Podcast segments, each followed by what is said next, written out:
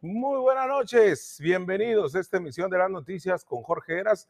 Les saludo con mucho gusto, con esta emoción que me da siempre de a las 8.30 en puntito, aparecer ya en su pantalla, llegar hasta su casa y estar en este entendido de ser una comunidad, que es una realidad que vamos forjando desde hace ya casi dos años y que todo esto es gracias a usted porque usted es el punto de partida. Así que, sin más preámbulo, déjeme, le digo que a nombre de todo este gran equipo de profesionales de la comunicación, le damos la bienvenida y esperemos que se queden estos cinco bloques informativos. Y bueno, ya sabe, como cada noche, lo invito a que hagamos comunidad. México continúa con esta violencia que nos pega, que nos merma, que nos genera pánico, que nos genera enojo, que nos desespera. Hay quien considera que México está enfermo de violencia y que para eso no hay vacuna para esa pandemia. Yo no lo considero que sea una enfermedad.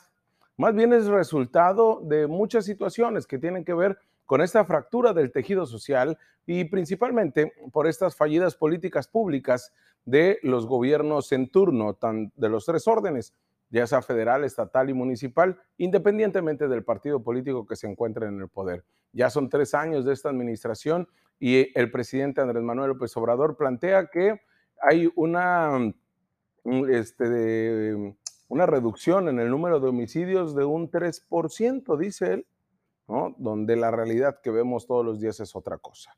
Ni las cifras le ayudan, ¿eh? pero bueno, sabemos que es el manejo político incluso de la seguridad. Pero hay una violencia que se mantiene más impune que otras.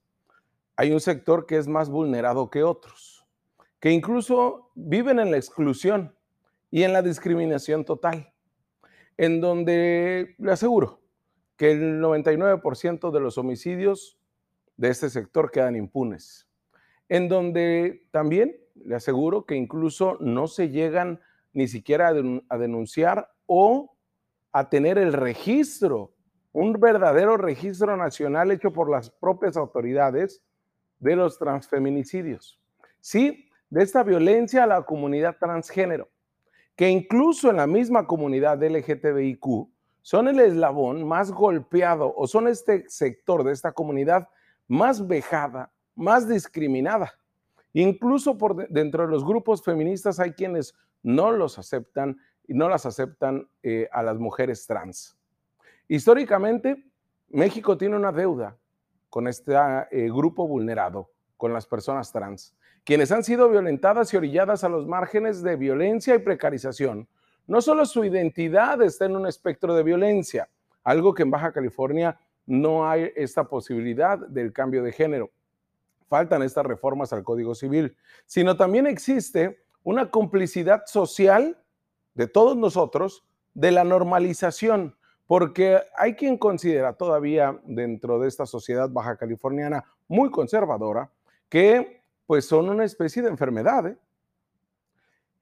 Se puede cuestionar su paso por el espacio público hasta su tránsito en el espacio privado, la complicidad que hemos tenido como sociedad para normalizar la discriminación, la exclusión y especialmente la violencia, como si no importara. La encuesta por discriminación por motivos de orientación sexual e identidad de género que hace la Comisión Nacional para Erradicar la Discriminación, la CONAPRED, nos arroja que las personas de la comunidad LGTBIQ sufren discriminación desde muy temprana edad. De esta, encuesta, de esta encuesta, las personas que perciben más discriminación por parte de la policía son las mujeres trans quienes reportaron tener ideas o intentos hasta de suicidio son los hombres trans. Hay una comunidad invisibilizada, no tanto por la comunidad trans, sino por la población en general. Y es que nos guste o no, nos eh, hemos preferido hacer como que no existen. Y cuando se trata de los homicidios, que para especialistas en la materia lo han puesto como transfeminicidios porque se trata también por una cuestión de género, el odio, el coraje, pero especialmente este odio hacia este sector de la población, pues bueno, ha llevado hasta el asesinato. De la exclusión y discriminación hasta el transfeminicidio. ¿Por qué le digo esto? Porque tres mujeres trans han sido asesinadas en una semana en nuestro país. En una semana. Ustedes dirán, eras, pues hay más hombres asesinados, hay más mujeres asesinadas. Sí, pero hemos invisibilizado este sector de la población, que ahí está, que tiene nombre y apellido, que tienen los mismos derechos y las mismas obligaciones que cualquier persona que reside en nuestro país. ¿De quién hablo de estas eh, tres mujeres trans asesinadas?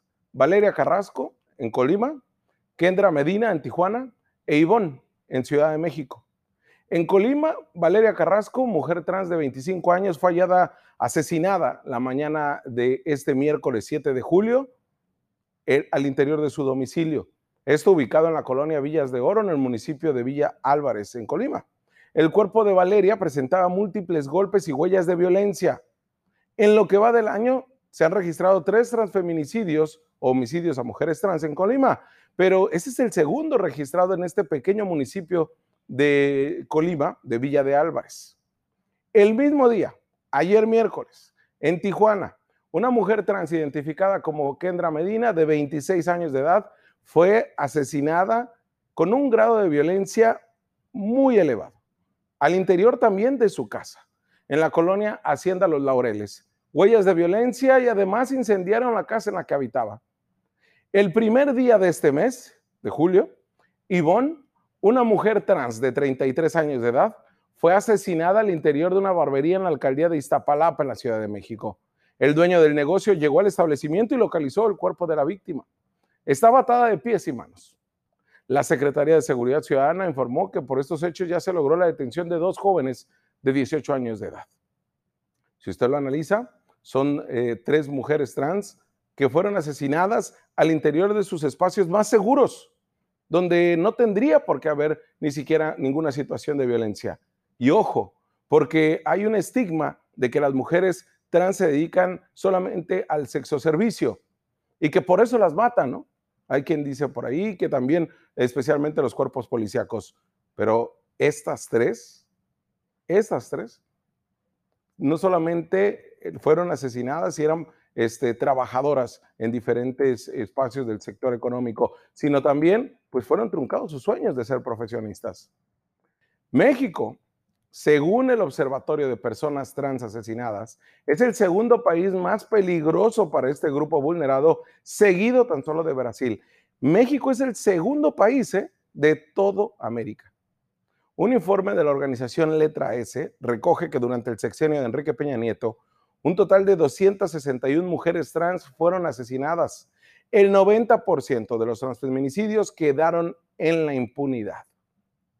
Las mujeres trans se encuentran inmersas en un ciclo de violencia, de discriminación, pero también de criminalización, que generalmente comienza desde muy temprana edad a causa de la exclusión y las violencias sufridas en sus hogares, en sus comunidades y hasta en los centros educativos. El prejuicio es uno de sus principales detonantes de la violencia hacia las mujeres trans. De acuerdo a un artículo de la Universidad Autónoma Metropolitana que recoge datos de un reportaje del portal de investigación Pie de Página, revela que las personas trans han ido ganando terreno en lo legal y en lo socialmente por el reconocimiento de sus derechos que los han arrebatado ellas principalmente. Sin embargo, también el asesinato de mujeres trans va en aumento, principalmente en Veracruz, Tamaulipas, en Puebla y Ciudad de México, en ese orden. En esos estados hay mayor número de personas con odio hacia las, personas, hacia las mujeres trans, pero Baja California no se queda, está en el top 10.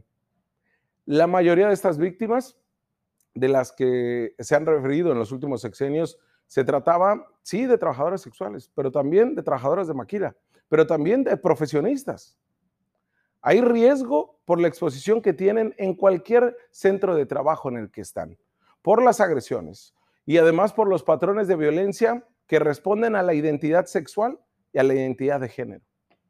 Este artículo, muy bien elaborado por pie de página por la reportera Vania Pinejut, recoge historias, como por ejemplo la de Jessica Margin Durán, cofundadora junto a Lía García de la Red de Juventudes Trans en el Estado de México. Un espacio en el que apoyan otras personas trans que para ellas son las más discriminadas en la diversidad de LGBTQ. Ella es abogada, es de Hidalgo y después de pasar su proceso legal de cambio de nombre, acompañada a otras personas a lograrlo, pues ha ido en esta compañía en un trámite que es larguísimo. Ella misma hace una revisión de cómo ha evolucionado el tema de los derechos de las personas con identidades no normativas. Solo nueve entidades en nuestro país, incluida la Ciudad de México y recientemente Tlaxcala, permiten el cambio de identidad de género. Pero para ella y para el grupo de colectivo que ella trabaja, hay retos posteriores, como la homologación de documentos oficiales a nivel local o federal. Es de verdad un tránsito de bloqueo por cuestiones ideológicas, por bueno, ni ideológicas, por cuestiones de verdad que hemos, eh, nos hemos centrado en no reconocerle sus derechos. Porque cientos de hombres y mujeres trans que son rechazados por la sociedad son víctimas de violencia y discriminación todos los días, en todos los ámbitos. Los mismos activistas refieren que en casos los más extremos, como les comentaba, estos tres que se han registrado tan solo en la última semana, son los homicidios, que en su mayoría quedan impunes, no hay detenidos. El caso de aquí en Baja California, donde esta mujer transgénero fue asesinada y su cadáver se intentó incendiarlo en una casa, en su casa de Tijuana. Su cuerpo fue localizado con el rostro cubierto con una cinta adhesiva y una tela. Estaba atado de manos el cuerpo y con golpes. La causal de la muerte fue traumatismo cráneoencefálico. Fue asesinada a golpes, con huellas de violencia. Kendra Medina González, 26 años de edad, originaria de Nayarit, avecindada en esta frontera, trabajaba en una planta maquiladora. Ella es una de las 1.127 víctimas de la violencia en esta ciudad fronteriza, desde el primero de enero hasta los primeros siete días de julio. De acuerdo al fiscal Irán Sánchez, se señaló que se percataron de que se encontraba el cuerpo sin vida con una toalla y cinta adhesiva color café, que además estaba amarrado a sus extremidades. Y es que el fiscal central, como la fiscalía misma, también deben de tener una perspectiva de género, porque, bueno, se ha, lo siguen estableciendo sin el respeto a su derecho como mujer trans. Señalan que el cuerpo no apareció calcinado, pero que se incendió la habitación donde se encontraba pero no lograron el objetivo. Así lo dijo el fiscal que comenzaron a hacer una investigación al respecto. La empresa industrial Hunter de Tijuana, donde Kendra laboró en el área de moldeo de la planta 1 en el turno A, pues bueno, publicó en redes sociales un desplegado en el que lamentó su fallecimiento y de verdad hizo este trabajo de reconocimiento a Kendra. La violencia de género se encuentra enraizada en esta cultura en la que vivimos que hay que decirlo es machista, queramos o no, misógena, es androcentrista y transfóbica también, queramos, queramos o no. ¿eh? La situación que viven es grave. Este artículo que les comentaba de pie de página devela la gravedad del problema y la necesidad imperiosa de trabajar en educación, en valores de igualdad en la infancia y la juventud, pero además en las instituciones y en los servidores públicos, a fin de lograr una mayor sensibilidad en este tema y así poder trabajar para garantizar los derechos. Hay una igualdad de género, hay un respeto, una paz, una justicia y sobre todo un desarrollo y el crecimiento de todas las mujeres de este mundo, incluidas las mujeres trans. El tema de las cifras ha sido una de las principales dificultades para visibilizar la problemática del transfeminicidio.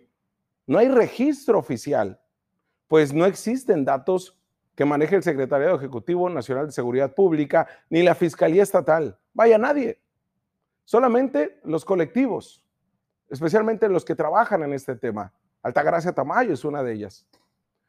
Han sido las mismas organizaciones de la sociedad civil quienes se han encargado de crear sus propias bases de datos a partir de los asesinatos reportados en medios de comunicación y también denunciados por ellas mismas. Hay mujeres trans desaparecidas, hay esta situación donde por fin este gobierno municipal y otros gobiernos, este, tengo entendido el de Tijuana también, ya hay un acercamiento para que estas eh, mujeres trans y especialmente las que se encuentran este, trabajando en el sexo servicio en el primer cuadro de Mexicali, pues tengan el respeto por parte de la corporación policíaca, bien por Alejandro Lora, bien por el gobierno municipal. Pero eso no se debe de quedar ahí. debemos de tener este entendido que todos somos iguales y que nos guste o no, todos tenemos los mismos derechos, porque los derechos no se consultan, no se debaten y no se juzgan. Estamos ante una situación donde eh, impera el odio, donde impera el coraje a todos, pero donde estamos necesitados de respeto. Y es por eso que en esta comunidad de las noticias con Jorge Heras es el respeto por delante. También el eh, entendido de visibilizar todo tipo de violencia. Y en esta ocasión, en este editorial, es la violencia a las mujeres trans. Y es que no es cosa menor, ¿no? el tema de la discriminación, cómo han sido violentadas, pero además los asesinatos que quedan en impunidad. Usted tiene la última palabra y me gustaría que nos dijera su comentario. Vamos a una pausa y regresamos.